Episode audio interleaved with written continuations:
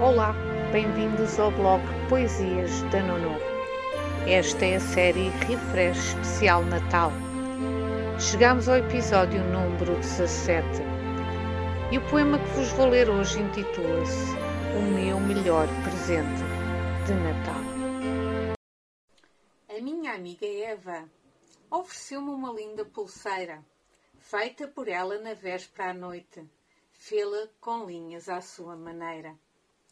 Atu ao meu pulso com dois nós. É uma pulseira multicolor. O seu gesto foi muito carinhoso, foi um ato de amor. Este foi o melhor presente do meu Natal. Não pelo objeto em si, mas pela atitude.